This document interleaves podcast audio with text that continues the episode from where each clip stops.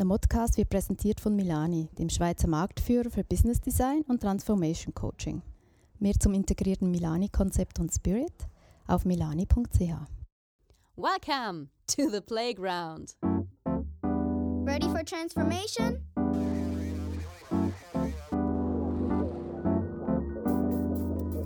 Modcast, the Masters of Transformation podcast. Who says that doesn't work? Here is your host, Ingo Stoll. Hallo und herzlich willkommen zu einer neuen Ausgabe des Modcast des Masters of Transformation Podcast. Ich bin Ingo Stoll und ich freue mich, dass ihr dabei seid bei einer ganz besonderen Gelegenheit. Die kommenden beiden Episoden sind eine Audiografie und das Porträt einer Lernreise nach Berlin.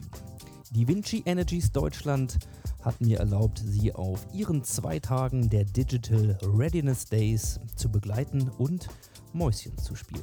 Freut euch also auf den Blick hinter die Kulissen und ins Herz einer Lernreise ins New Work Land mit Stationen bei HR Pepper, Axel Springer, im Siemens Gasturbinenwerk, bei Tandemploy und im WeWork Coworking Space sowie auf Impulse von Matthias Meifert, Jan Weilbacher, Daniel Mübauer, Joachim Lando, Ronny Groß-Johann, Robert Harms, Steffen Welsch und Reiseleiter Alexander Kluge.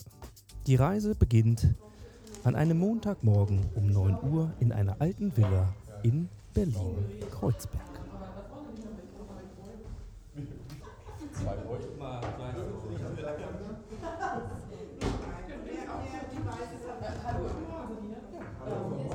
Ich weiß ja, du bist, aber du weißt wahrscheinlich nicht, wer ich bin. Ach ja, ja, genau. Ich habe einfach beigelaufen, aber äh, ja.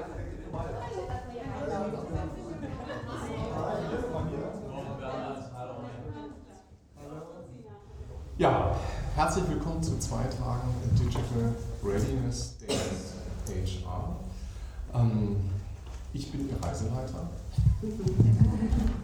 Mein Name ist Alexander Kluge. Äh, ich äh, begleite Unternehmen in der digitalen Transformation. Ähm, meine Leidenschaften sind äh, vernetzte Kommunikation, natürlich Digitalisierung. Ich bin ein Spielkind. Ähm, brauche auch immer neue Technologien, probiere viel aus. Ähm, Und da wird heute und morgen auch viel drüber zu reden sein. Erstmal freue ich mich, dass wir hier zusammengekommen sind. Also war eine sehr schöne Vorgeschichte auch, ähm, wie das Ganze entstanden ist. Ähm, Bis dass wir hier heute Morgen sitzen, war es auch bisher eine sehr erfolgreiche Zusammenarbeit. Aber jetzt müssen wir noch sehen, dass wir aus den zwei Tagen auch wirklich was machen. Und da steht schon so ein Mikrofon, ähm, das lauscht. Und äh, wir möchten gerne auch äh, in den Dialog gehen. Also wir werden Situationen und Sequenzen haben, in denen wir vielleicht gemeinsam etwas erleben und vielleicht dann der eine oder andere das mit Ihnen reflektieren will. Und ähm, da hinten gibt es so eine Ecke, das ist die Signal-Fernsprecher-Ecke. der kann man sich dann mit ihm auch mal hinsetzen und ähm, mal ein bisschen schwatzen. Und deshalb ist er Gast, Zuhörer, aber eben Audiograf, also jemand, der einfach auch nicht wie Sketchnotes mitmalt, sondern er, er malt halt ein Audiobild. Daraus wird dann auch ein Podcast entstehen. Ja, den ihr jetzt verfolgt. Und in eben dieser besagten Fernsprecherecke habe ich den CDO von Vinci Energies Deutschland, Bernhard Kirchmeier, mal gefragt, wie es eigentlich zu den Digital Readiness Days gekommen ist. Ja, also wir haben ja bei der Vinci Energies äh, letztes Jahr 2017 unsere digitale Reise eigentlich dadurch gestartet, das das, das Big Bang, dass wir da mal 300 äh, Menschen in der Organisation zusammengebracht haben in, in mehreren Großveranstaltungen, die sogenannte Digital Roadshow und dort sehr genau hingehört haben, ähm, was es denn für, für einen Bedarf gibt, ja, welche Unsicherheiten es gibt, welche Ideen es gibt. Und Daraus haben wir dann ähm, alles Mögliche abgeleitet, unter anderem eben auch unser sogenanntes Fit für Digital-Programm, also unser, unsere Change Management-Initiative, ähm, die wir da auch in Zusammenarbeit mit HR, insbesondere auch mit der Vinci Energies Akademie in Deutschland gestaltet haben. Ja. Das heißt, äh, ich durfte von erster Stunde an mitwirken und, äh, und äh, das mitgestalten. Ähm, in dieses Programm ordnen sich jetzt auch diese Digital Readiness Days ein, die wir heute ähm, schon zum dritten Mal in diesem Jahr machen, diesmal eben mit den äh, Personalleitern. Ähm, wir haben weitere Digital Readiness Days äh, geplant mit äh, Führungskräften der, der Actemium, äh, mit Führungskräften der Omexom haben wir das diesen Sommer schon gemacht. Also insofern äh, hochspannend, äh, sehr wichtige, gute Zusammenarbeit, denn äh, letztlich gewisses Grad an digitaler Kultur legt auch die Grundlage ja, für das, was wir am Markt an, an digitalem Geschäft ähm, bewirken wollen und generieren wollen. Ja. Also Kultur muss die Basis dafür sein, dass uns das nach vorne nachhaltig und erfolgreich gelingt. Ja, und zu dieser Kulturentwicklung setzt man bei der Vinci Energies auf das Instrument der Lernreisen. Und Moritz Meissner, den Fachbereichsleiter Digital Learning, habe ich etwas mehr dazu befragen können, wie es genau zu dieser Reise gekommen ist. Der erste Impuls dieser Lernreise kam bei mir vor circa zwei, zweieinhalb Jahren, als ich unseren, unser Projektleitertraining evaluiert habe. Einfach nochmal geguckt habe, was machen wir schon gut, was können wir besser machen habe mich dann in die jeweiligen Module gesetzt, habe die Trainings mitgemacht, habe äh, Feedback von den Teilnehmern mit aufgenommen, aber auch von Trainern. Und einer unserer Trainer ist sehr umtriebig und er hat geschwärmt von Santander. Er meint, das wäre die Smart City, das wäre die, die digitale Vorreiterstadt.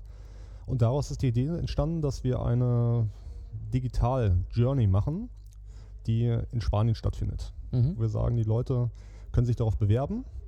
Wir machen ein Startworkshop in Berlin, fahren danach direkt weiter zum Flughafen, fliegen nach Santander und fahren dann durch die Stadt. Angeleitet, besuchen Universitäten, besuchen Unternehmen und erleben einfach mal, was Smart City bedeutet.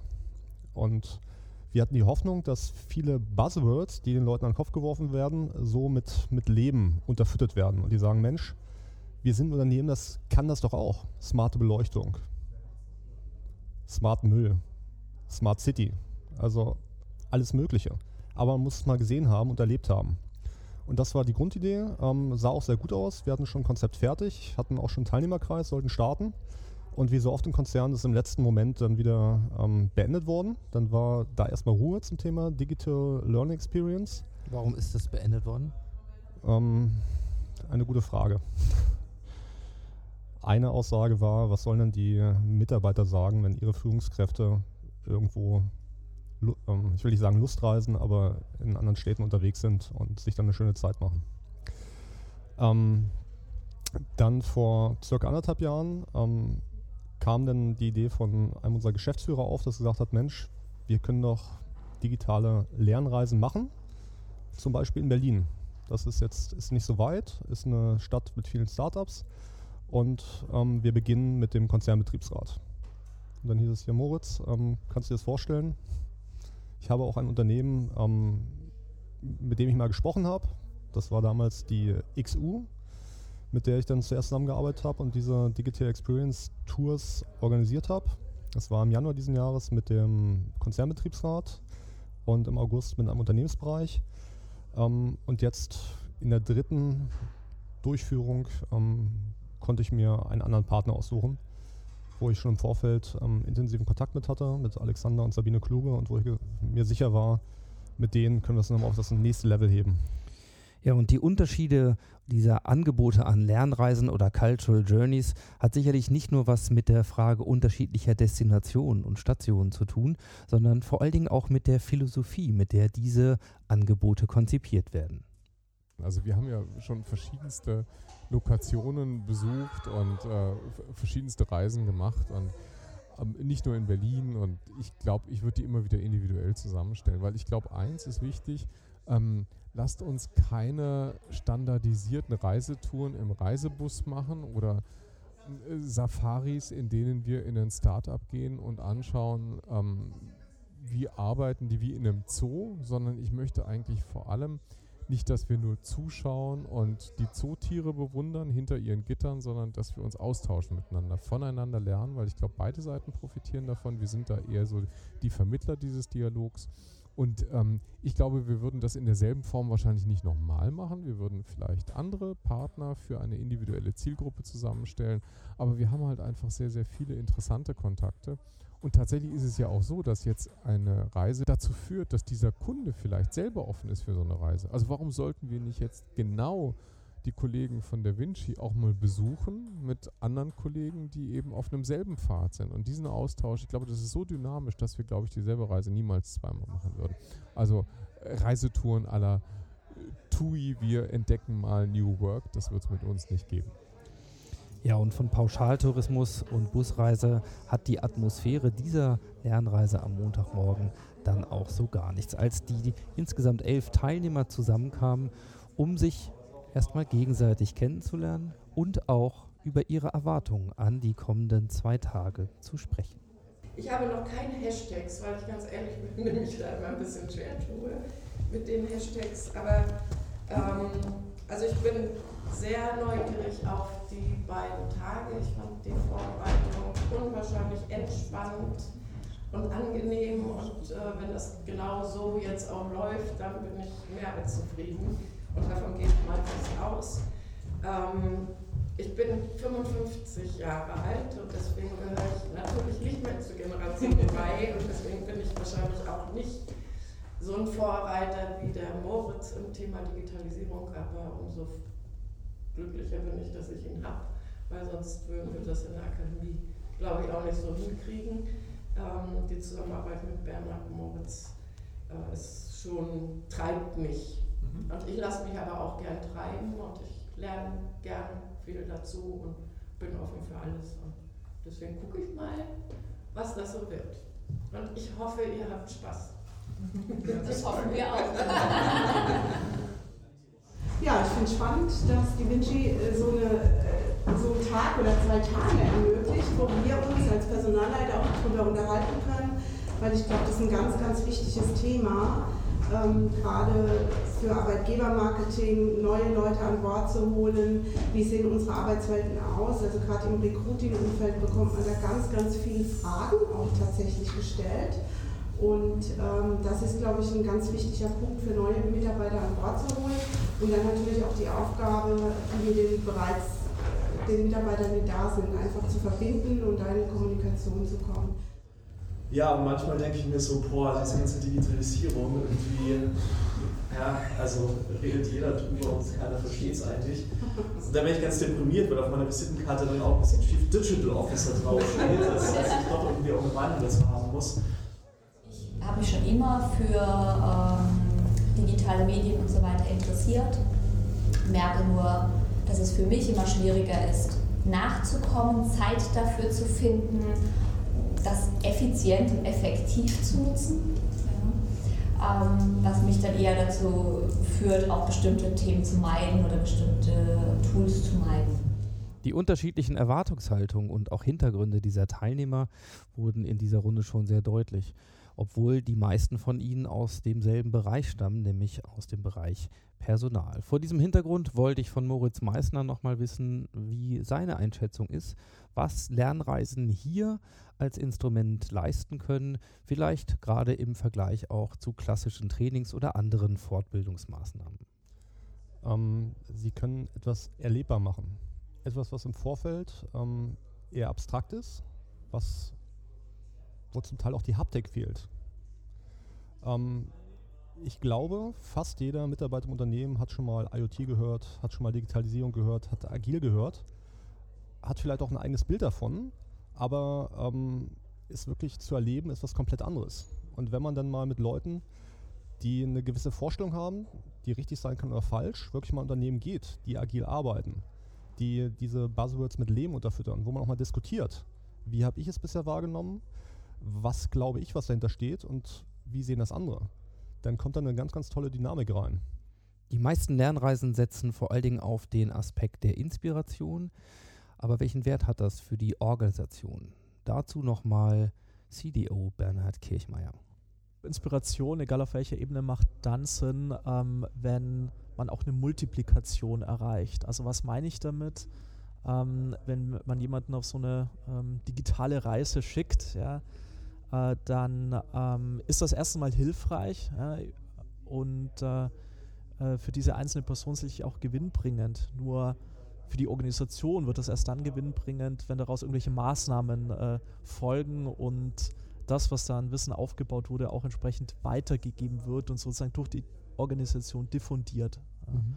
Das wäre jetzt auch der Anspruch, den wir mit unserer Lernreise hier in, äh, in Berlin haben. Mhm. Im Anschluss an die Vorstellungs- und äh, sozusagen Einleitungsrunde folgte ein Impulsvortrag des CDO und zwar zu aktuellen Themen und zum Verständnis von Digitalisierung. Insbesondere ging es eben auch um die Treiber und die Auswirkungen da auf die verschiedenen Bereiche des Unternehmens äh, und natürlich auch um aktuelle Trends und Megatrends aus den Bereichen künstliche Intelligenz, Automatisierung und digitale Geschäftsmodelle. Das entsprechende Kulturentwicklungsprogramm Fit for Digital, das aufgelegt wurde, zeigt ebenfalls nochmal, wie der Überbau zu den Digital Readiness Days aussieht und inwiefern aus der Sicht des CDOs hier auch schon Entwicklungsprogramme für Führungskräfte und für Mitarbeiter existieren. Es ist natürlich ein entsprechend positiver Appell, wie man das von einem CDO auch erwarten darf, der allerdings in der anschließenden Diskussion auch nicht unkommentiert blieb. Also das zeigt, ähm, ich glaube, wir sind hier in dem Kreis äh, gut unterwegs. Äh, ich ähm, möchte euch bitten und, und sozusagen, äh, das ist mein Appell an euch, wirklich mit den Gedanken, ähm, euch, euch zu involvieren, Input zu geben, Feedback zu geben. Äh, und wir haben es ja auch schon gehört, vor allem viele Fragen zu stellen und dann das Ganze auch wieder mitzunehmen und sozusagen als Multiplikatoren in eure eigenen Bereiche auch äh, sozusagen weiterzutragen.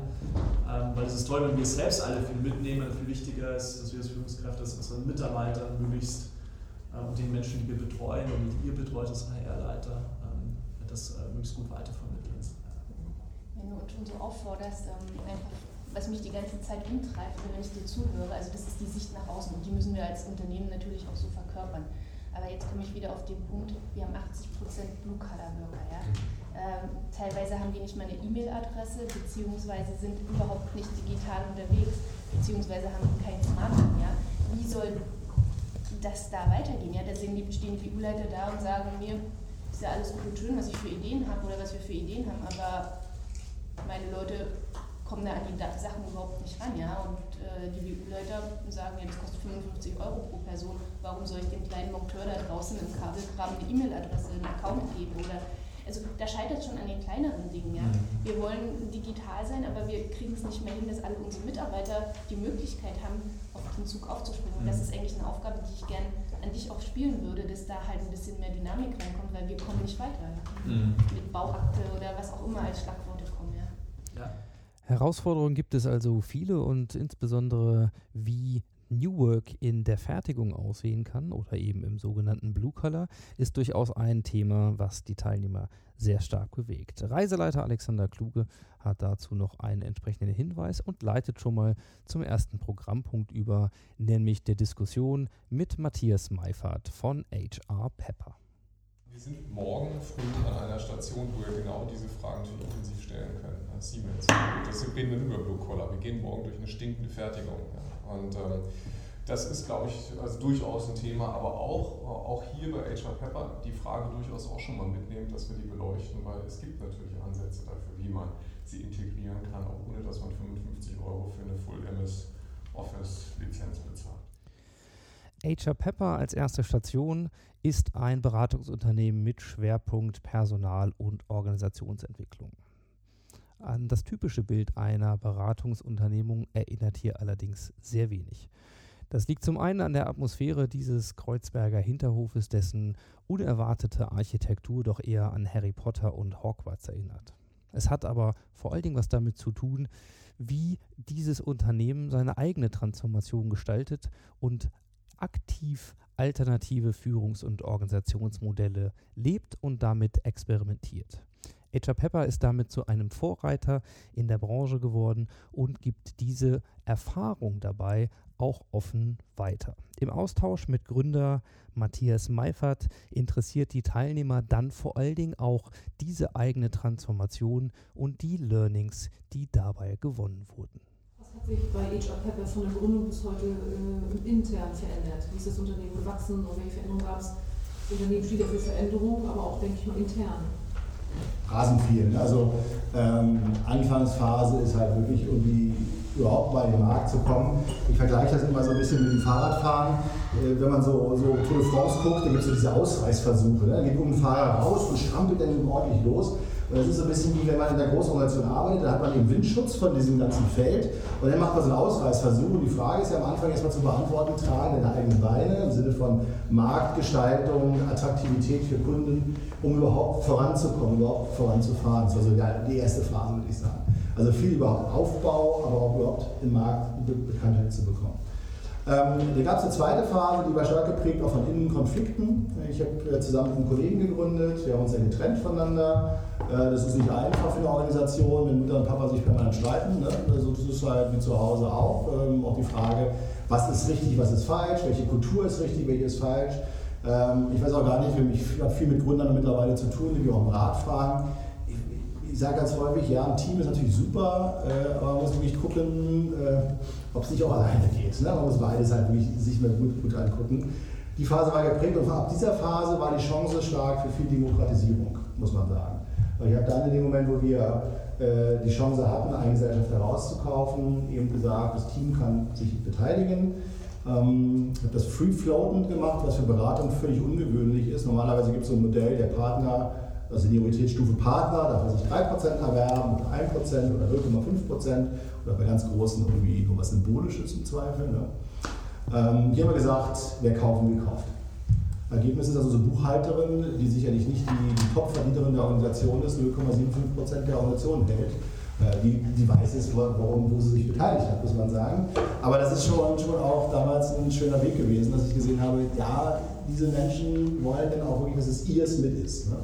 Mittlerweile haben wir ein Modell, was geringere Beteiligung kennt, weil wir das weiter so treiben, dann ist die Innovation eben komplett demnächst eben nur noch ähm, in, in kleinsteiligen Anteilseignern im letzten Jahr ist dann ein nächster großer Sprung gewesen, haben wir eine an, an Rollen und an Kreisen orientierte Organisationsform eingeführt, ähm, das sich mit Holocracy beschäftigt hat, erkennt da Muster drin. Das ist aber keine reine Holocracy, weil ich nach wie vor auch nicht gewählter Geschäftsführer bin, aber alle anderen Rolleninhaber sind gewählt in der Organisation. Also die People Manager, wie wir sie nennen, sind gewählt, die Funktionsinhaber sind gewählt. Ihr lernt jetzt vielleicht jemanden kennen, der ist Funktionsinhaber Marketing zum Beispiel, der Jan, der ist gewählt. Und zwar mit einem Doppelprozess. Er sollte erstmal selber sagen, ob er sich das zutraut, ob er das kann. Und die Innovation sollte gegen sagen, ob sie ihm das Mandat geben würde dafür. Also ein Doppelwahlprozess in der Form. Ähm, und die Themen- und Produktverantwortlichen sind auch gewählt. In einer normalen Beratung würde man sagen, die Practice Heads oder so. Ne? Die sind auch gewählt. Und die werden jetzt gerade in der neuen Nominationswelle, die werden jedes Jahr neu gewählt, wobei wir auch gucken, gerade so mit Marketing oder mit einer anderen Funktion, ob sie auch Kontinuität nicht auch gut tut. Ja, weil das Thema, was wir, glaube ich, einen Tick unterschätzt haben, nur weil jemand das selber glaubt, dass er es kann und die anderen sagen, dass er es kann, muss er es natürlich auch lange nicht können. Weil dieses Können ist ja auf verschiedenen, sind wir ja Profis hier auf verschiedenen Stufen auch zu beurteilen, dieses Können. Und es ist etwas, ähm, was natürlich eine riesen Lernchance in Nation gibt. Aber wir müssen natürlich bereit, haben und bereit sein und die Zeit dazu haben, dass jemand so wachsen kann. Und das ist halt so eine Frage, die, die beschäftigt uns sehr, sehr stark. Ne? Also wie, wie machen wir Professionalisierung unserer Rollen, wie, wie gehen wir damit um?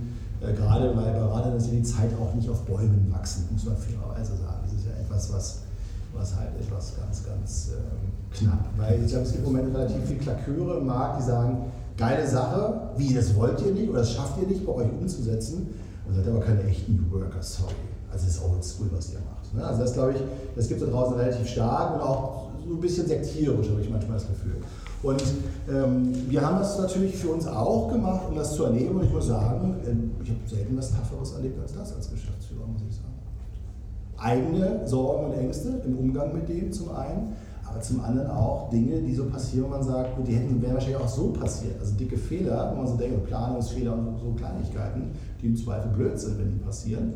Äh, die sind aber passiert in dieser Selbstorganisation oder dieser stärkeren Hinwendung zur Selbstorganisation. Und da fragt man natürlich schon das eine oder Mal, sag mal, äh, war das jetzt eine clevere Idee da? Da liest man Neuwaldeck, haben wir vielleicht auch gelesen, da gibt es ja auch einen großen Bericht in der äh, Organisationsentwicklung, die dann selber ihre Geschichte zu, zu ausbreiten und sagen, das war schwierig und so weiter.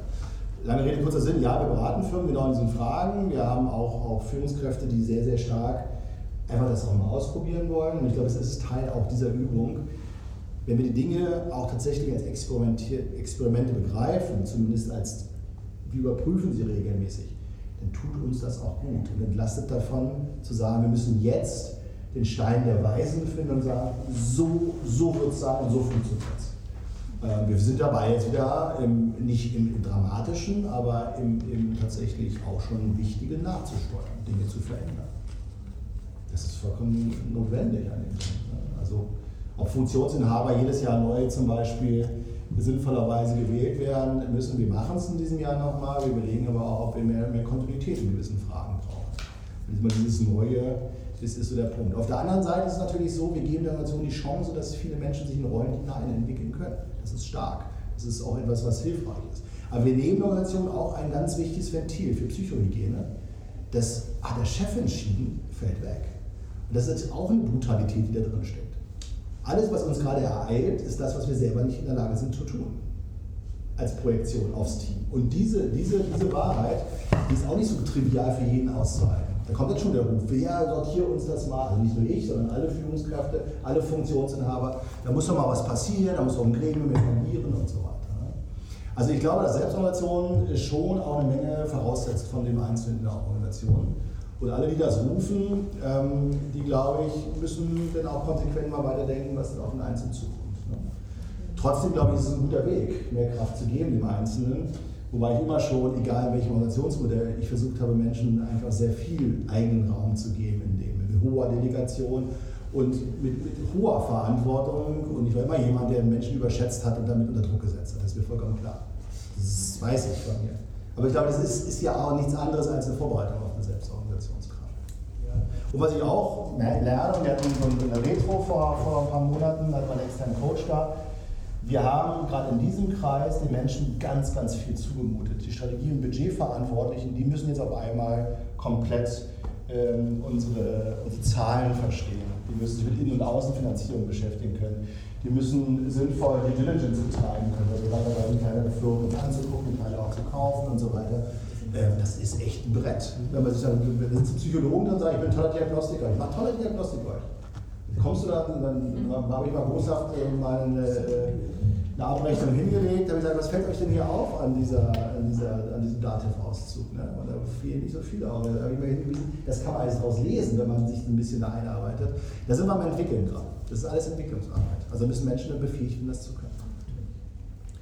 Trotzdem glaube ich ein Weg, der für uns als Wissensarbeiterorganisation alternativlos ist, weil wir müssen Menschen mehr an ihrem, an dem beteiligen, was sie tun, ist meine feste Überzeugung. Und das ist ein Versuch. Ähm, der ist auch nicht immer nur, nur Spaß, das ist auch manchmal schmerzhaft. Ich glaube, wir haben ganz gut geguckt, wie HR-Arbeit sich strukturieren kann und ich glaube, das ist, was Yvonne noch will. Wie beeinflusst denn, also wir könnten das so als kleine Gruppe da und draußen läuft eigentlich alles weiter, aber wo ist der HR-Einfluss? Also das heißt, hat HR Einfluss durch Akademie, durch Führung und so Mhm. weiter, durch Konzepte, durch Systeme. Und wo ist da eigentlich die, also Ja. ich erlebe immer wieder, dass es natürlich irgendwo noch eine Geschäftsführung gibt, die da maßgeblich so ihre Ideen hat. Er hat andere Fachbereiche, die auch irgendwie Ideen haben, erstaunlicherweise. Also das heißt, ähm, wie und HR so mit so einer Botschaft ja eigentlich für sich in der Regel, was wir heute hatten, viel Neugier, Menschen verbinden, Dinge vorantreiben, mit ganz anderen Werten als ähm, Kennzahlensysteme treiben, Effizienzen, Wertschöpfung und so weiter, bedingter damit umrennt. Und da entstehen hier unglaublich viele Spannungsfelder. Also ich glaube, das ist ja auch ein Extremmodell, ich will auch nicht sagen, wenn Sie morgen nach Hause gehen sagen, so als erstes probieren wir mal aus, alle bereit zu, äh, da- davon zu überzeugen, dass das das einzige Modell ist, wie die Welt funktioniert. Das will ich auch versuchen deutlich zu machen. Ähm, Wir haben hier Versuche gemacht und wir lernen daraus und ich glaube, so muss man das auch bei diesen Modellen verstehen. Aber auf Ihre Frage konkret, was antworten wir, weil die Frage wird uns als Berater nicht anders gestellt, genau die- dieser Punkt, ähm, sehe ich den Punkt, dass jede Intervention, die wir setzen, auch vor dem Hintergrund einer zukünftig gewollten Kultur gesetzt werden sollte. Wenn wir zum Beispiel sagen, wir finden es total schick, wenn wir auch echt mal Menschen beteiligen. So, das ist so wie 70er Jahre Singen-Sagen von Change. Ne? Das ist ja nur abgedroschen. Aber wenn wir tatsächlich sagen, wir bauen Instrumente in HR, die sind oder sollen Employee Experience Design tragen. Das ist ja schon ein erster Riesenschritt zu sagen, es sitzen nicht Hierarchen zusammen und entwickeln das Instrument. Es sitzt nicht der Elfenbeinturm HR zusammen, sondern wir haben echte Co-Creation mit Nutzern. Und alleine, wenn man dafür sorgen kann als HR in einer Organisation, dass wir tatsächlich Mitarbeiter, echte Anwender zu Wort kommen lassen, dass die mit am Tisch sitzen, glaube ich, ist das ja schon mal ein kleiner, aber ein Schritt in so eine Richtung, wo wir sagen können, da, da hat HR mal sich in irgendeiner Form in eine Richtung einen Schritt. Und so können wir, glaube ich, im Kleinen, wenn wir jetzt in kleinen Schritten sind, schon eine Menge, glaube ich, bewirken, indem wir immer wieder diese Angebote machen, dass wir immer wieder ähm, versuchen, die Dinge so zu gestalten. Und das ist schon eine Botschaft, die drin steckt. Das Wichtige ist nur die Frage, wo, wo, will die Organisation denn auch hin? Was für eine Kultur braucht die Organisation auch? Weil ich bin auch nicht da, ich sage, nur das geht in, in einer Organisation, nur das ist eine Organisation erfolgreich, sondern Kultur muss die Frage immer beantworten, wozu? Also brauchen Sie zu Hause einen Kulturwandel oder brauchen Sie ihn nicht? Das werden wir für den zwei Tagen immer nochmal diskutieren. Wenn wir sagen, wir brauchen den, dann muss das aber auch gut belastbar und argumentierbar sein. Nicht nur, weil alle gerade erzählen, wir müssen agil werden. Nicht, weil alle erzählen, nur mit Agilität entsteht Innovation. Sondern lass uns das mal konkret erzählen. Wo, woran, woran ist denn der Bedarf eigentlich festzumachen? Und das ist in diesen Tagen halt auch, ganz offen gesagt, sehr, sehr schwierig zu erklären. Wir haben mit der ISTA viel gearbeitet, vielleicht kennen Sie die Ablesesysteme an Heizungen. Da war permanent die Frage, da haben wir einen HR-Strategieprozess gehabt, wie disruptiv denken wir das Geschäftsmodell der ISTA? Da wenn die nicht aufpassen, dann sind demnächst Amazon, Google und wie sie alle heißen, alle die Home, äh, Smart Home Lösungen anbieten, sofort dabei, dass die, da brauchen wir kein Ableseröhrchen mehr. Die haben nur einen riesen Vorteil. Es gibt irgendein Bundesgesetz, Bundeswärme, hast du nicht das Ablesegesetz. Das schützt gerade, dass der Vermieter verantwortlich ist, dass die Daten korrekt sind und das muss alles aus einer Hand irgendwie gemacht werden. Steht da wohl sinngemäß im Gesetz drin. Deswegen kann Google da nicht ran. Im Moment sehen wir aber, Smart Home explodiert im Markt. Da sind wir halt gleich. Und das ist die Frage zurück, wenn wir jetzt als HR das denken, was sehen wir? Und das ist, glaube ich, im Moment alles nur, nur Simulationen von Wahrscheinlichkeiten. Mehr kann man im Moment nicht tun. Was kann man tun? Und wie kann ein anderes Zusammenarbeiten gelingen? Diese Treiberfrage war auch in der anschließenden Diskussion mit Jan Weilbrecht das dominierende Thema, ebenfalls von HR Pepper. Also wir glauben halt nicht grundsätzlich erstmal nicht daran, dass Leute per se Widerständler sind. Also die kommen nicht ins Unternehmen rein und sagen, wir sind gegen alles, sondern es hat immer irgendwelche Gründe. Ähm, und deswegen wäre unser Ansatz, könnte sein, es ist natürlich immer unterschiedlich, also erstmal mit den Leuten ins Gespräch zu kommen und zu sagen, hey, warum, warum, warum wehrst du dich jetzt hier? Was ist los? Und oft ist das vielleicht ein erster Schritt, gar nicht erst versuchen, etwas durchzudrücken, sondern erstmal zuzuhören und zu sagen. Dann sagt er vielleicht, ja, ich bin so voll mit Sachen, es hat die Produktivität, äh, ja, die Arbeitsplätze hat so zugenommen in den letzten zwei Jahren. So manchmal wollen das auch einfach mal loswerden. Ne? Und dann hört sich jemand zu und sagt, hey, okay, das nehmen wir, nehmen, also nicht nur zu sagen, wir nehmen es mit, sondern wir kümmern uns auch und so weiter, dass man so anfängt. Ähm, weil, also ich glaube grundsätzlich nicht daran, ähm, dass Leute äh, sich dagegen wehren gegen Veränderung. Also per se nicht verändern, sondern es gibt immer Gründe dafür.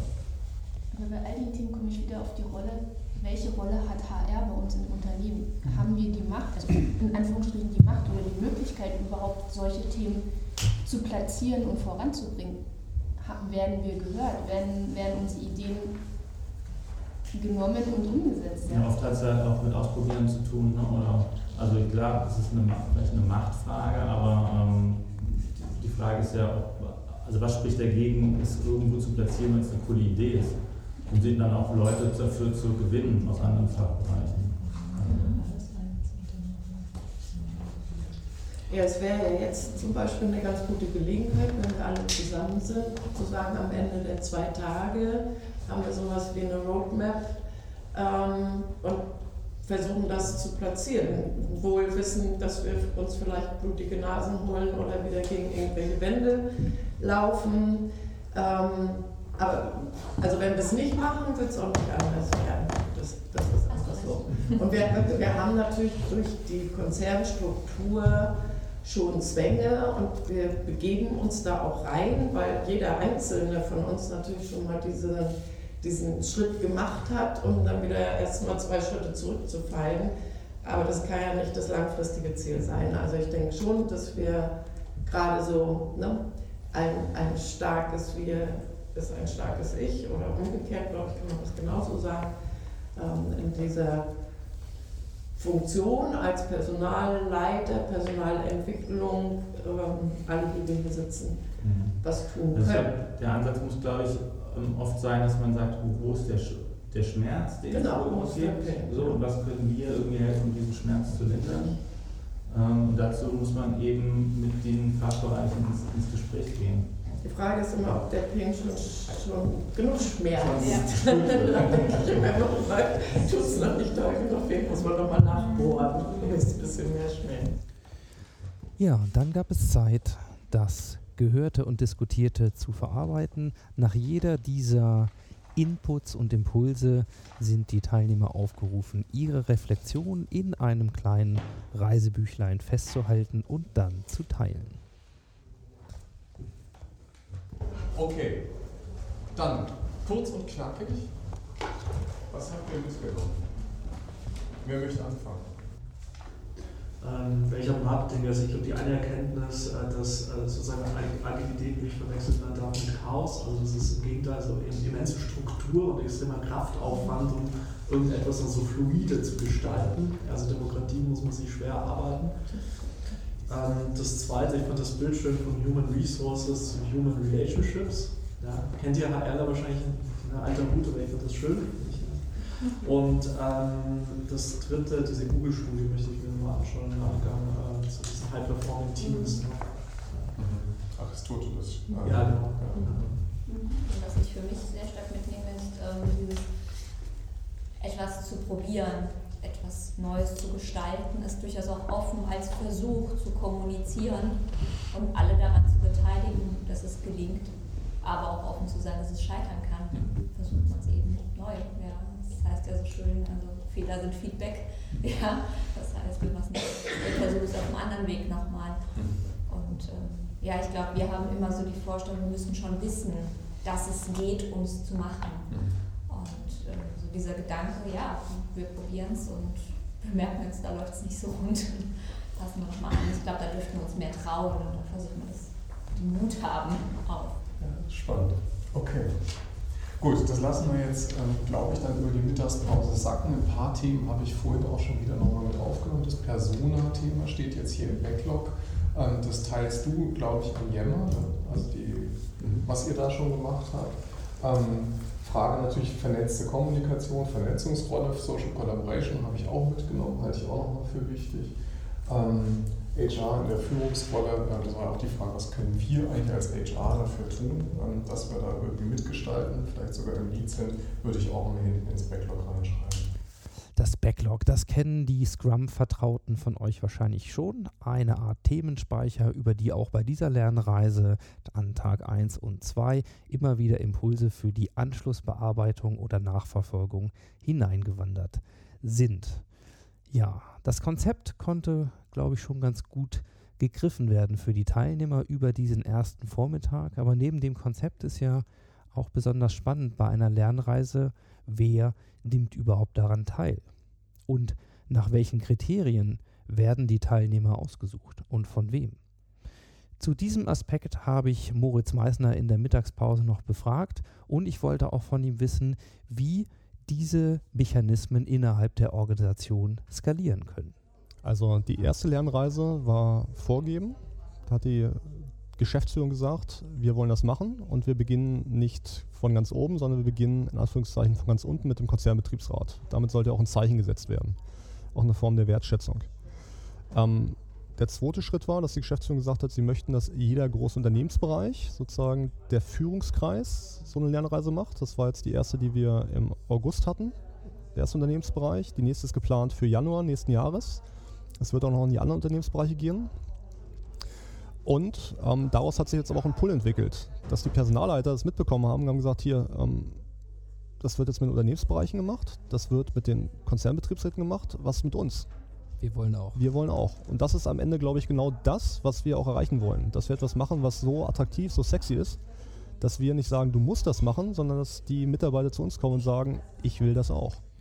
Ja, und während die Teilnehmer äh, ihre wohlverdiente Mittagspause dann genutzt haben, um sich wieder mit Energie zu versorgen, habe ich den nächsten Impulsgeber, Daniel Mühlbauer von Function HR, schon mal gefragt, warum er eigentlich als Impulsgeber bei dieser Reise dabei ist. Ich habe sofort zugesagt, als ähm, es um diese Lernreise ging, weil der Begriff gleich schon beschrieben hat, dass wir uns in HR, im Personalmanagement auch genau auf dieser Lernreise befinden. Wir reden immer alle davon, dass wir in den nächsten 10, 15 Jahren ähm, massiv auf dieser Reise zum Mars irgendwie unterwegs sind. Ähm, neue Art von Talentmanagement, neue Art von Personalauswahl, mehr KI, mehr Technologie. Auf dieser Reise begleite ich Unternehmen unheimlich gerne ähm, mit meiner Expertise zu KI-Themen und moderner Arbeitswelt äh, letztendlich auf der digitalen Seite. Und das ähm, hat mich sofort bewogen, da zuzusagen. Wie glaubst du, kann man das am besten vermitteln? Also im ersten Schritt muss man dringend mit den Ängsten anfangen, die Menschen gegenüber Technologien haben. Und die auch nicht schönreden, sondern sagen, okay, das hier kann wirklich passieren und das sind Sachen, das halte ich für einen Mythos oder ähnliches. Also wirklich sehr genau an diesen Buzzwords ansetzen, die man ständig hört, Zukunft der Arbeit, künstliche Intelligenz, Automatisierung, bald braucht man kein HR mehr. Das sind ja alles Fragen, die man, die man mal offen diskutieren sollte. Wenn man daran ansetzt, dann hat man die Leute auf jeden Fall auf seiner Seite, in dem Sinne, dass sie einem zuhören, dass sie bereit sind für mehr Wissen. Und dann kann man sehr schön durch diesen Trichter sozusagen ähm, dann auch mit statistischen Dingen und, und mathematischen Dingen vielleicht kommen, ähm, die, die man sonst, wenn man sie auf der Folie 1 präsentiert, halt gleich zum Abschalten bewegen. Das ist das eine. Das andere ist, glaube ich, eine Form von Authentizität. Ähm, ich selbst sage das nicht zum Spaß, ich war unglaublich schlecht in Mathe. Und ich habe mir das dann nach draufgepackt. Und ich bin ganz sicher, wenn ich sowas kann, dann kann das jeder da draußen, der sich näher mit diesen Themen befassen möchte, auf jeden Fall schaffen, weil ich definitiv nicht gut war, qua Geburt sozusagen in diesen Themen, sondern ähm, habe mich dort ähm, erst reingelesen und mich dann, ja, mir das draufgepackt über die Zeit. Und diese Authentizität hilft dann auch dabei natürlich zu sagen, hey, ähm, ich, ich, ich kenne den Struggle, ich kenne das Leid an der Stelle, ja. Ja, und genau aus diesen Erfahrungen heraus hat er dann im anschließenden Impulsvortrag berichtet und wieder gab es natürlich Gelegenheit zu ausführlichen Diskussionen. Wir sprechen bei der Zukunft von HR deswegen in einer realistischen Prognose, wie wir finden, über KI-basiertes HR. Das heißt, KI als Werkzeug, um bessere Entscheidungen treffen zu können.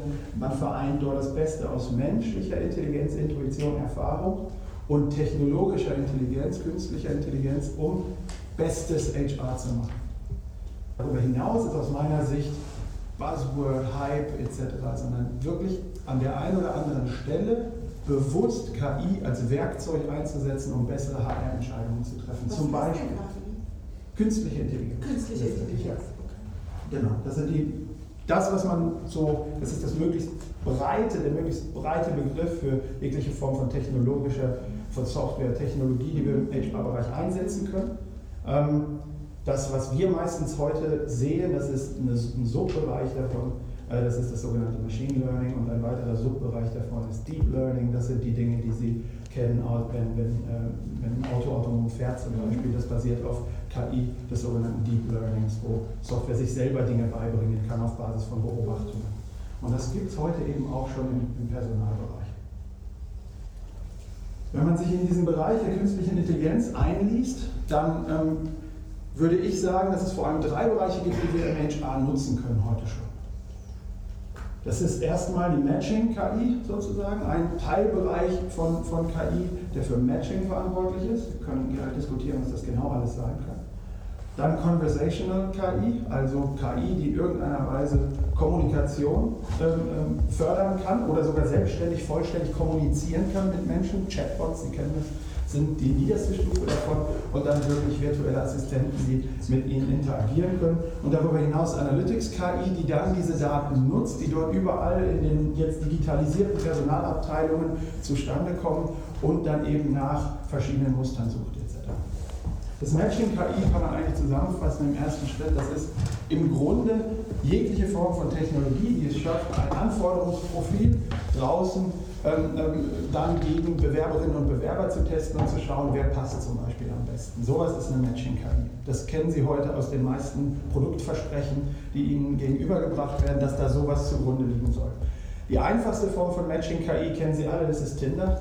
Ähm, das, ist, das ist dieses links und rechts swipen und dadurch seine eigenen Präferenzen äußern, damit der Algorithmus schlauer wird darüber, wer wohl zu mir passen würde. Das ist Matching-KI, gibt es im HR-Tech-Bereich genauso. Es gibt mittlerweile Job-Apps, wo Sie dann einfach links und rechts swipen und so immer die KI trainieren, darin besser zu verstehen, was Sie als Bewerber für einen Job suchen.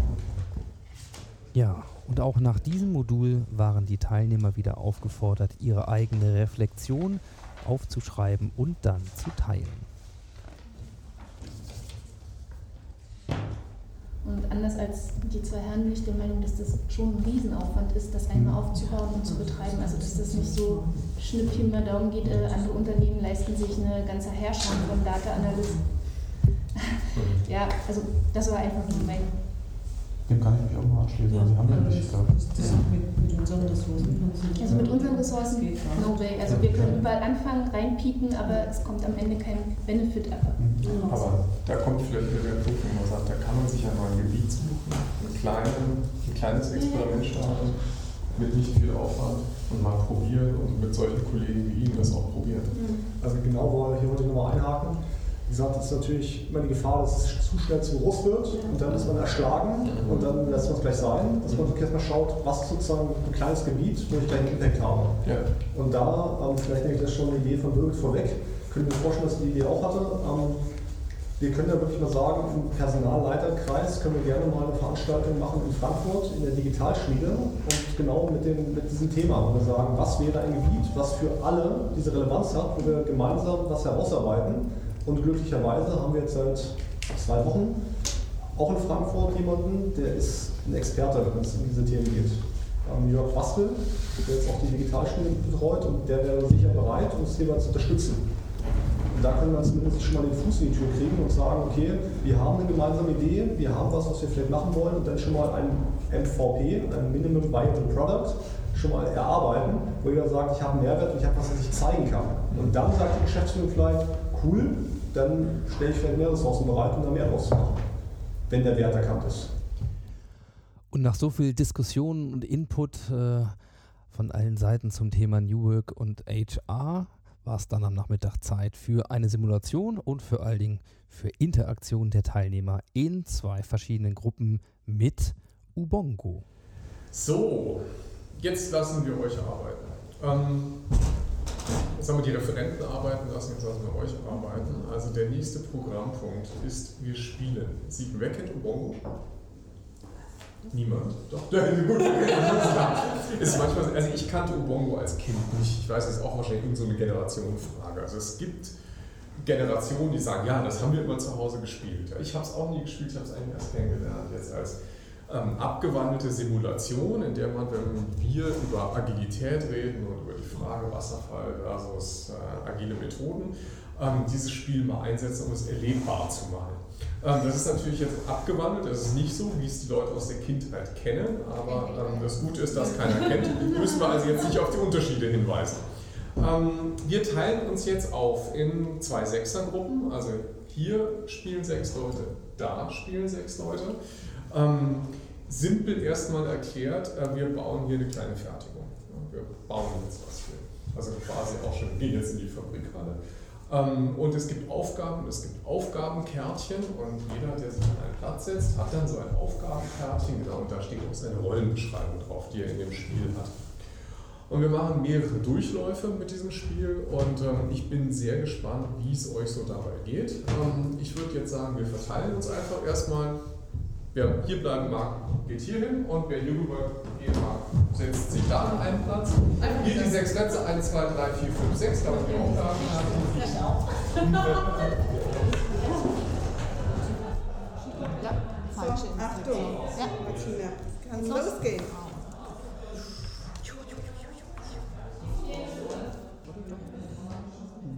Da fehlt doch was, das kann doch gar nicht. Stimmt.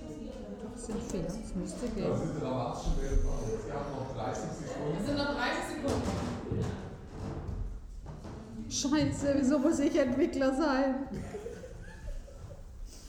Kann man, hat jemand eine Schere?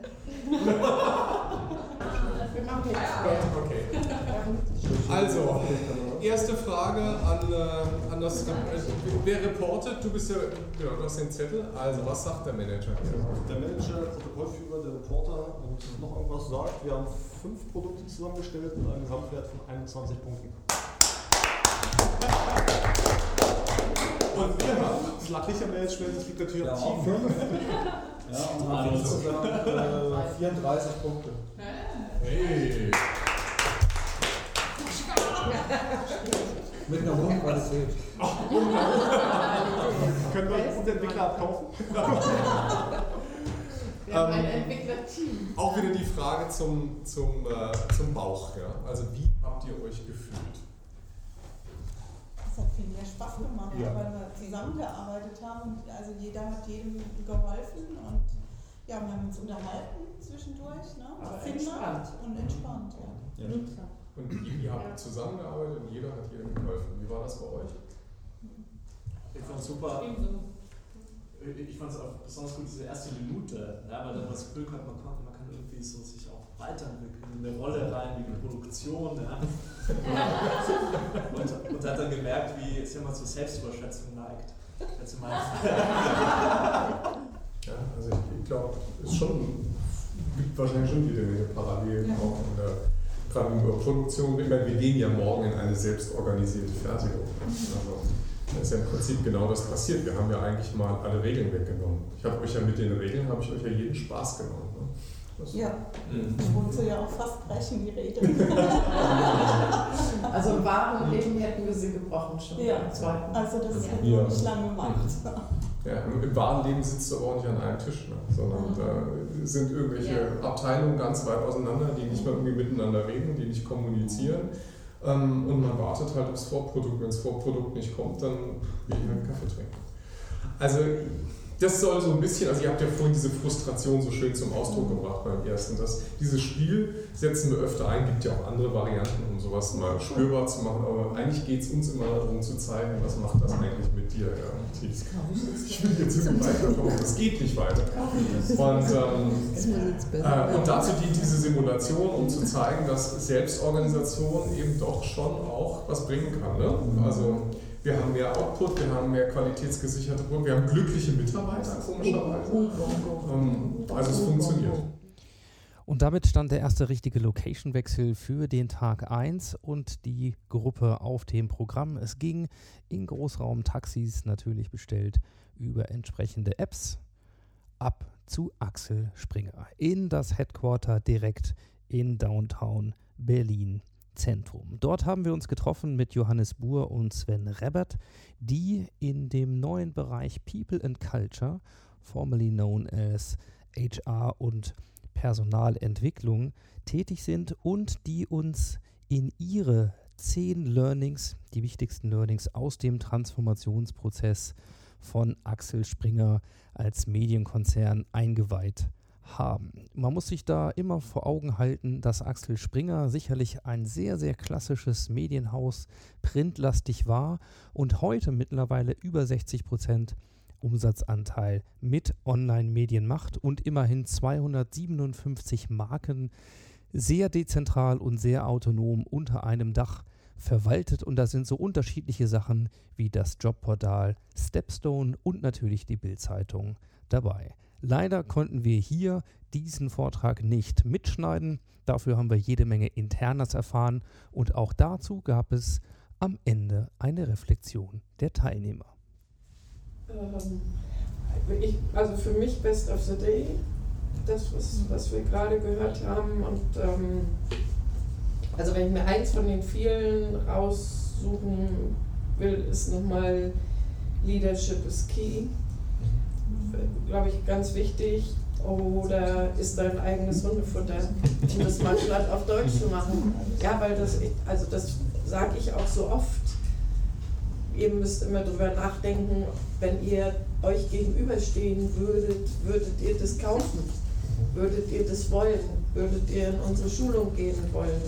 Und ich finde, das ist so wichtig und äh, wir sind in einer Branche, die, wo Leute unterwegs sind, die das eigentlich können müssen. Wie gesagt, Sie haben maximale Freiheit aller Marken. Also Sie müssen alles verkaufen. Alles, was Sie machen, alles, was müssen Sie so machen, dass die, die, die Bereiche das freiwillig mitmachen, dass sie es haben wollen. Das finde ich schon einen spannenden Aspekt. Sie können nicht sagen, nutzt das jetzt. Also es war auf jeden Fall authentisch und es ist schön, dass es funktionieren kann in einem Unternehmen, was halt so dezentral wie Axel Springer aufgebaut ist. Ne? Und 40 Prozent nutzen Teams. Mir, mir lag natürlich auf der Zunge zu sagen, dass diese ganze Veranstaltung, die wir organisiert haben, haben wir nur in Teams organisiert. Es gab zwei Telefonkonferenzen, nee, die haben wir auch über Teams gemacht und alles Zeug, was wir hier organisiert haben, liegt alles in einem Teamroom. Also wir haben alles synchron und asynchron nur in Teams organisiert. Da muss man auch mal sagen. Also da haben wir schon auch das gelebt, Vorleben, Leadership key. Und dazu kann ich nur sagen, wieder Aufwand nutzen. Ne? Natürlich muss man sich mit Teams einmal auseinandersetzen und so wissen, wie es funktioniert. Wenn ich jetzt mal vergleiche, wie viel Aufwand ich reingesteckt habe in die Vorbereitung der anderen Digital Readiness Days und in diesen hier, dann war das hier vielleicht 10 Prozent. Wir haben jetzt gleich noch das Gespräch mit Joachim Lando, was auch, ich verspreche, es spannend wird, weil Hanseatic Bank und nochmal eine ganz andere Sichtweise auf HR, sicher auch mit ähnlichen Themen, aber ähm, auch nochmal aus einer anderen, nicht so Medienhaus-Chaka-Perspektive. Und ich glaube, das ist vielleicht auch gesund, um uns wieder auf den Boden der Realität zurückzuholen. Ähm, und ich, mein, mein Verfahrensvorschlag wäre der, wir machen irgendwie 20 Minuten Pause, das ist Viertel nach sechs. Wir rollen das Essen ist auf Rädern einfach hier rein. Und ähm, das Essen auf Rädern, genau. Und, ähm, und dann äh, fangen wir so um Viertel nach sechs an und wer dann immer noch ein bisschen was essen will, das können wir ja tun, dann ist das hier lockere Atmosphäre. Es hieß ja auch Kamingespräch, wir haben ja keinen Kamin, aber wir haben äh, hier trotzdem ein interessantes Setting. Also Viertel nach sechs, okay? Super, super. Ja. Ja, ein gutes Durchhaltevermögen kann man der Gruppe auf jeden Fall bescheinigen. Wir waren mittlerweile am frühen Abend und es sollte noch ein echtes Highlight für die Teilnehmer werden. In diesem Gespräch mh, über die Transformation und die aktuellen Entwicklungen und Experimente bei der Hanseatic Bank hat Joachim Lando erstmal erzählt, wann und wie eigentlich alles begann. Und äh, vor zwei Jahren, ähm, das war noch nicht mal, ich war letztens auf einem Vortrag, da war so die Frage, ist HR Treiber oder Bremser? Ähm, ich ich, ich habe so gesagt, wir sind irgendwie sowas, um wieder so einen schönen englischen Begriff zu nehmen, wir sind sowas wie Pathfinder aus meiner Sicht. Das heißt also, wir sind irgendwie diejenigen, die sehr dazu beitragen können, dass die Organisation und wir selber unseren Weg finden. Wir haben so ein Flughafenbild zwischenzeitlich. Wir arbeiten mit so einem Bild eines Flughafens. Und zwar, ähm, es gibt sogenannte Flight Crews. Diese Flight Crews setzen sich, so, die heißen auch zwischenzeitlich wirklich so, ähm, die setzen sich zusammen aus Mitarbeitern, Marketing, IT, Testing, also das, was man braucht, ausgerichtet nicht an Produkten, sondern an Kundenbedürfnissen. Also wir haben Kundenbedürfnis zum Beispiel definiert, also die Kollegen haben das definiert, Kunde braucht Geld oder Kunde braucht Versicherung, Kunde will Geld anlegen, also Kunde braucht Schutz, ist nicht Kunde braucht Versicherung, sondern Kunde braucht Schutz. Und das sind so, so die Kundenbedürfnisse. Und an diesen Kundenbedürfnissen gibt es solche Flight Crews. So die Idee von einer Flight Crew ist, wenn man so ein altes Fliegen denkt, dann äh, hat man ja einen Piloten, einen Co-Piloten, ähm, einen äh, Lademeister, einen Bordingenieur, äh, einen Purser. Also es gibt verschiedene Funktionen. Das heißt, also es war die Idee, crossfunktionale Teams zu bilden, also aus diesen Silos zwischen Marketing und IT rauszukommen und zu sagen, hey, wenn ihr Dinge zusammen macht, geht das schneller. Das haben wir auch mal getestet, weil wir haben so schönes klassisches Projektmanagement bei uns im Haus. Da gibt es auch noch Anträge und Prio-Listen, da stehen immer viel zu viele Sachen drauf, kann eh keiner gleichzeitig alles erledigen. Und dann haben wir mal einen Test gemacht und gesagt, okay, wir nehmen jetzt mal ein kleines Projekt daraus. So als Vorstufe war das in einer Vorstudie zu diesen Flight Crews. Ähm, und ähm, welche schätzen mal ein, wie viele Personentage ihr dafür braucht, wenn ihr das im normalen, äh, sag mal, in einer normalen Vorgehensweise machen würde, würdet, da waren irgendwie zehn Personentage drauf und dann haben wir gesagt, okay, jetzt machen wir das mal anders und setzen mal den Entwickler mit dem Anforderer aus der Fachabteilung zusammen an einen PC und dann sollen die das mal entwickeln. Schätzungsweise, wie lange hat das gedauert? Zehn Tage? Länger? Kürzer? Kürzer, die Hälfte. Locker die Hälfte, weil dieses Ping-Pong zwischen IT hat nicht verstanden, was Fachbereich will, Fachbereich fordert irgendwie nicht richtig an, total wegfällt. Und das ist im Prinzip die Idee, die in diesen crossfunktionalen Teams steckt, zu sagen, okay, die arbeiten zusammen an einer Idee, die steuern sich selbst, die machen das selbstverantwortlich. Und dieses erste Team haben wir im Februar diesen Jahres aus der Taufe gehoben und haben jetzt im Oktober noch drei neue gebildet. Und haben uns auch erstens umbenannt und haben dann aber auch die Silos aufgelöst im Sinne von, wir haben keine funktionalen Silos mehr, sondern wir arbeiten so in diesen Bubbles. Das ist im Moment so unser Arbeitsbegriff. Ne? Wir sind noch nicht fertig, sage ich dazu. Ja? Das ist wirklich ein Zwischenschritt. Aber ähm, das war unheimlich interessant, weil da gab es keine Widerstände mehr in irgendeiner Form, weil das ging ratzfatz und gesagt, ja, haben wir verstanden, für eine gute Idee. Und es ist jetzt zwischenzeitlich so, dass die explizit die Kollegen, weil die ja meistens so ein bisschen äh, vorneweg sind bei solchen Dingen, dieser Entwicklungsbubble nenne ich den mal, da sitzen also Trainer drin, Agile Coaches drin, aber auch so klassisch Personalentwickler, ähm, dass die sich zwischenzeitlich ähm, anfangen, selbst zu organisieren. Die haben also auch jeden Montag so ein Stand-up, wo die dann vor ihrem Board stehen, die haben ein riesen Kanban-Board, wo die ganzen äh, Sachen draufstehen.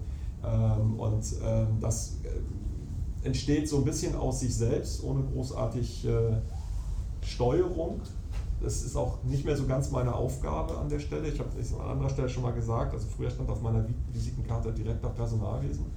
Heute steht da eigentlich nur so People and Organization beziehungsweise in meiner, meiner Signatur, weil so Titel und Hierarchien irgendwie gar nicht mehr so einen richtigen Sinn machen.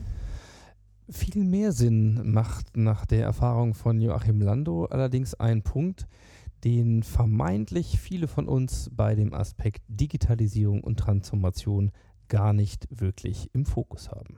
Wichtig ähm, ist in diesem ganzen Thema agile Welt, wenn man dann anfängt so zu arbeiten mit einem anderen Menschenbild, mehr teamorientiert und selbstverantwortlich arbeitet, ist dieses Thema Fähigkeit zum Feedback.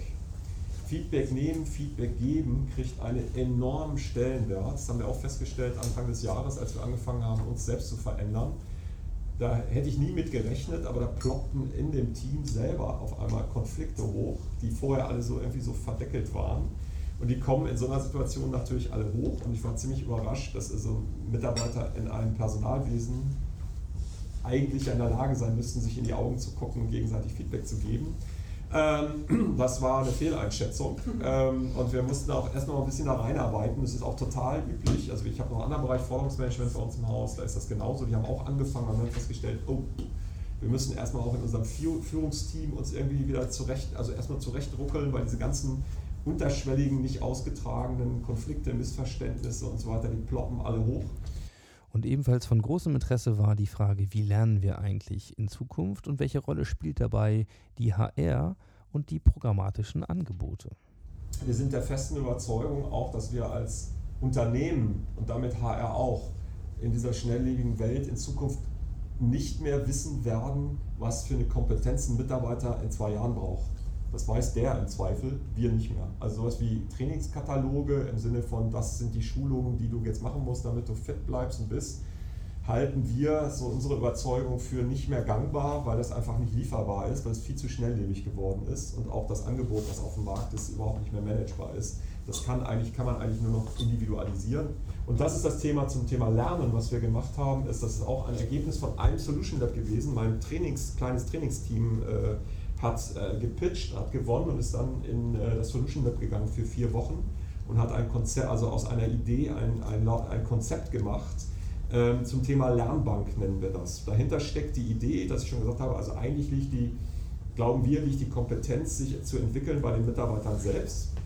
Im Sinne von, der weiß eigentlich, wo er hin muss und eigentlich, was er braucht. Dabei können wir ihm helfen und wir wollen ihm aber auch dadurch äh, äh unterstützen, indem wir ihm die Möglichkeit geben, jeder Mitarbeiter bei uns Haus kriegt ähm, so Credits, nennt sich das, sind 500 Credits. Das entspricht ungefähr 500 Euro, da sind wir ganz mal gestartet, also das wird man vielleicht noch weiter ausrollen, ist so eine Art äh, Pilot auch. Und diese, die, diese 500 Euro kann jeder Mitarbeiter einsetzen, selbstverantwortlich, entweder in Training, also in Geld oder in Zeit.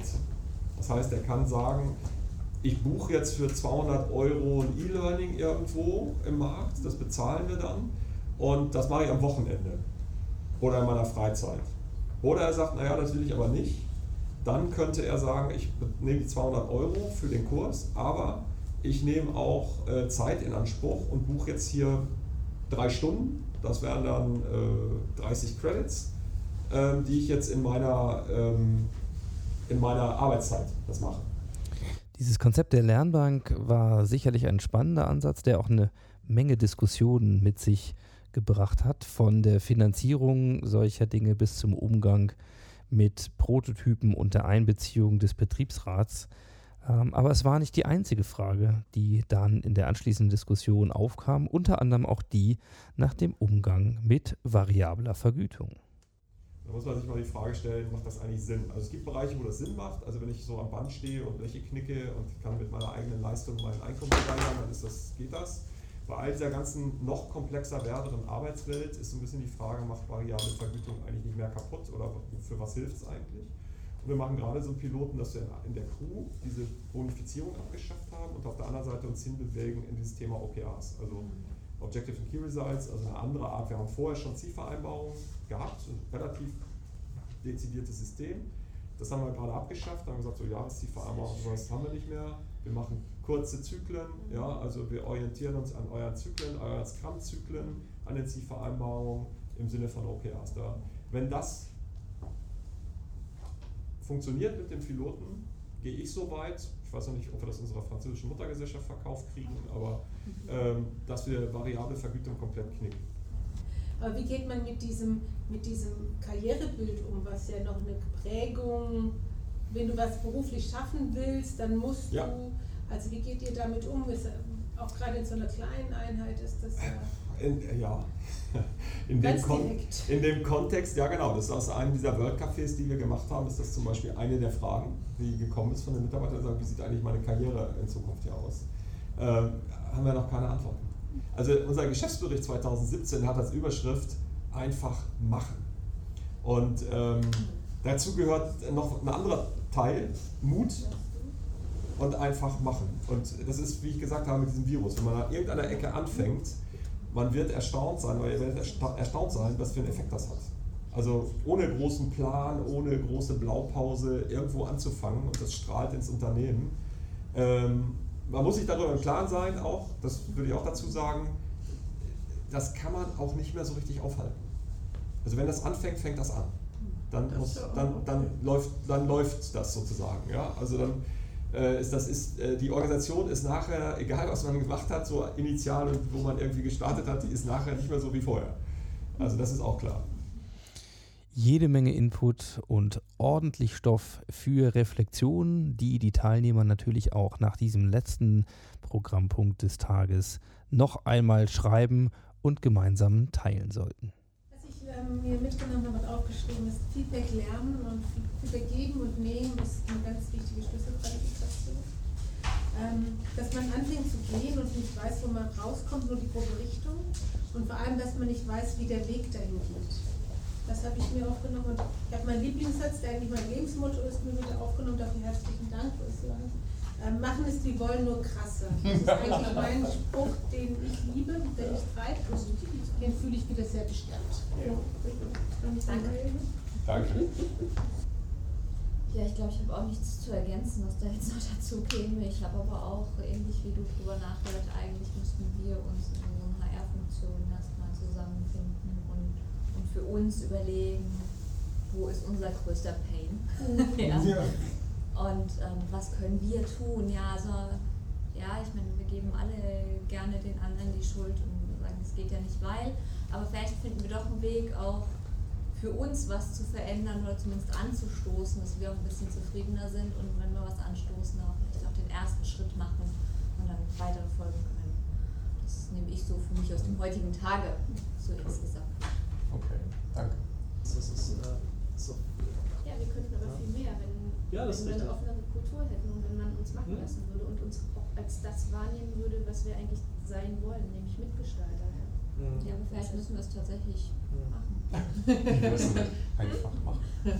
Also wir werden morgen ja, Ja, sicher auch nochmal Ich glaube, reflektieren. heute dieser Ansatz, den du gesagt hast, lass uns oder ihr oder wir Köpfe zusammenstecken, wir gerne und ähm, da gemeinsam mh, den Weg wissen wir ja nicht, aber irgendwie, wo wir ungefähr hinwollen, äh, uns das überlegen und Mhm. dann bist du, dann sind wir nämlich auch eine kleine Macht und Ja, und dann sprechen noch Ja, mit einer so. Stimme und wir sagen zusammen, was wir kämpft, wollen und was wir genau. brauchen und, und wohin es uns führt, dass wir uns davon versprechen. Ja, für die Organisation. Wir So wollen uns ja nicht zum Selbstzweck.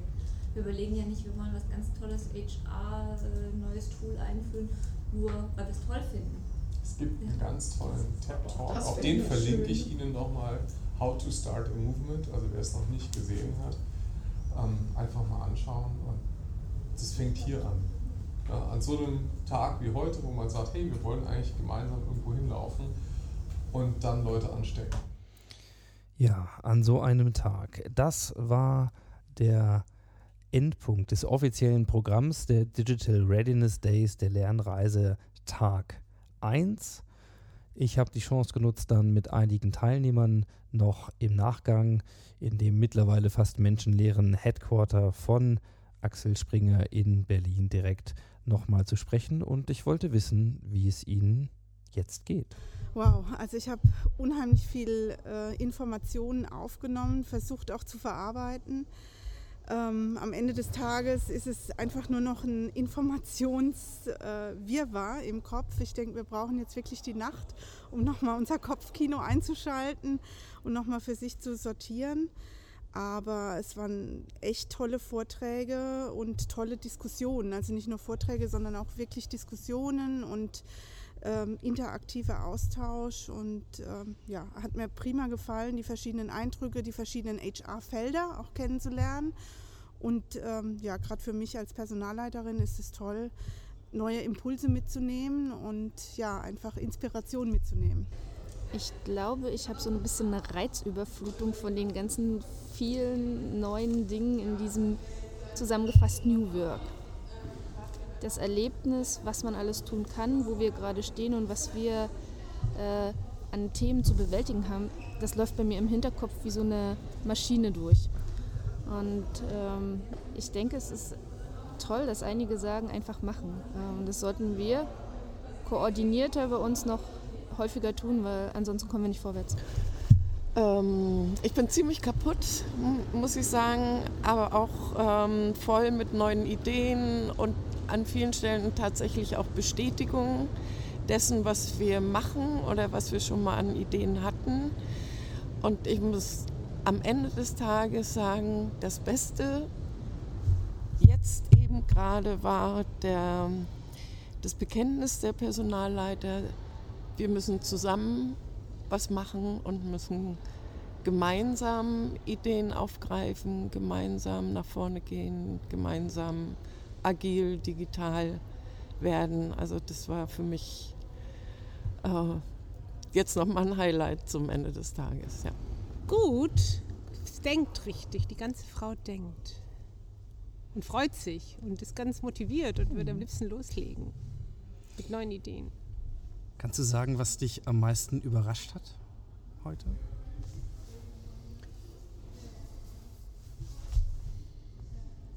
Wenn es da was gab. Ja, also neben vielen Herangehensweisen, es ist das eine ist, dass es doch so alles in uns so Menschen drin liegt. Also dass es gar nichts Junges so hat, sondern dass es eigentlich alles in den Menschen so drin liegt und dass es nur, sagen wir mal, dass wir das auch können und dass es eine gute Geschichte für alle ist, wenn wir How We Work und digitale Arbeit zusammen betrachten und so viel machbarer und so viel auch Weg gezeigt. Also das hat mich überrascht. Also ich hatte mir das als größere Hürde vorgestellt und das finde ich heute, morgen werde ich wieder anders drüber denken, aber heute denke ich mir, das ist doch zu machen. Das, hat, das überrascht mich. Ja, vielleicht äh, ändert sie sich auch nicht morgen und äh, du bleibst bei dem Thema, womit fängst du an? Ja, das ist eher, so fühle ich mich wie im Bonbonladen. Genau. Ja, so fühle ich mich gerade. Super. Gut. Danke. Gerne. Ja, und von Moritz Meissner, der ja das Programm dieser Reise quasi von der Seite der Vinci Energies Deutschland verantwortet, wollte ich dann noch wissen, was er eigentlich darüber hinaus noch von Tag 2 der Reise erwartet. Ich erwarte darüber hinaus, dass wir morgen natürlich weitere Eindrücke kriegen.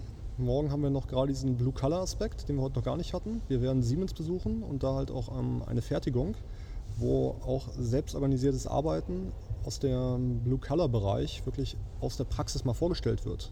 Und das ist sicher für viele ähm, Kollegen von mir, für viele Personalleiter ähm, im Moment noch undenkbar. So, wie, wie kann das funktionieren? Ne? Und morgen einfach zu sehen, es kann nicht nur funktionieren, es funktioniert. Und das auch bei einem großen Konzern. Und was sagte Reiseleiter Alexander Kluge zum Abschluss dieses Tag 1? Ähm, ich glaube, das wichtigste Learning, was ich mitnehme, ist, dass ähm, es eigentlich den größten Mehrwert hat, Menschen zusammenzubringen. Also Ideen und Menschen miteinander zu verknüpfen. Und es gibt ja immer dieses schöne Bild, was ich so gerne mit mir rumtrage. Und es kommt ja nicht auf die Gehirnzellen an im Gehirn, sondern es kommt auf die Anzahl der Verknüpfungen der Gehirnzellen an. Und daran arbeiten wir eigentlich immer die ganze Zeit. Das ist ja irgendwie auch so eine Mission von mir, die Leute miteinander zusammenbringen. Und wir haben heute die richtigen Leute zusammengebracht und es hat total viel Spaß gemacht. Und es ist etwas entstanden, was wir so nie hätten planen können. Also toll. Ja, bleibt eigentlich nur noch eine Frage offen. Freust du dich auf morgen? Ich bin gespannt, was uns morgen erwartet.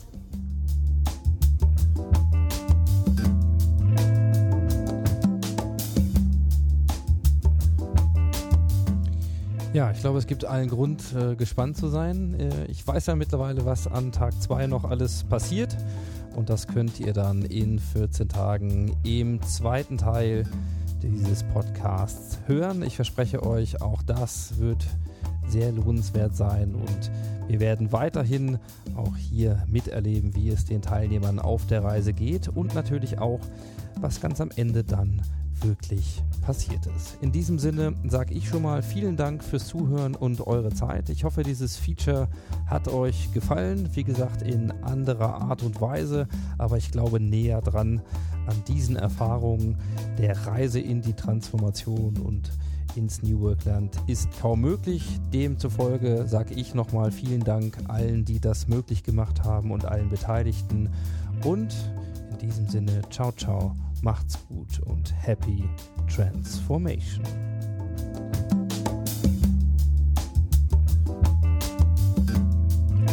Hey, wenn ihr jetzt am Ende des Outros immer noch dabei seid, dann zähle ich euch zu den ganz, ganz engen Freunden des Modcast. Dafür vielen Dank und als kleines Dankeschön habe ich heute eine persönliche Podcast-Empfehlung, die ich mit euch teilen möchte. Der Podcast heißt Der Flaneur von und mit Bastian Wilkert. Es ist eine Sendung, die ich regelmäßig höre und die mich immer wieder äh, aufs Neue inspiriert. Flanieren ist eine Philosophie, stets bereit vom Zugfall überrascht zu werden und Neues zu entdecken.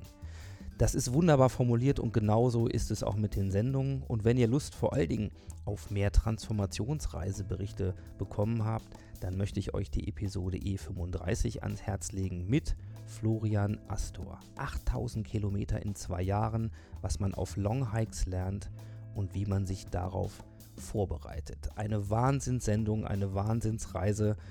Und äh, ja, das lege ich euch ans Herz. Hört auf jeden Fall rein. Der Flaneur findet ihr überall dort, wo es gute Podcasts gibt. Und natürlich verlinke ich den Link auch in den Show Notes, die ihr wie immer auf mastersofttransformation.org findet. In diesem Sinne, ich bin gespannt, wie es euch gefällt und hört auf jeden Fall rein bei der Flaneur. Tschüss.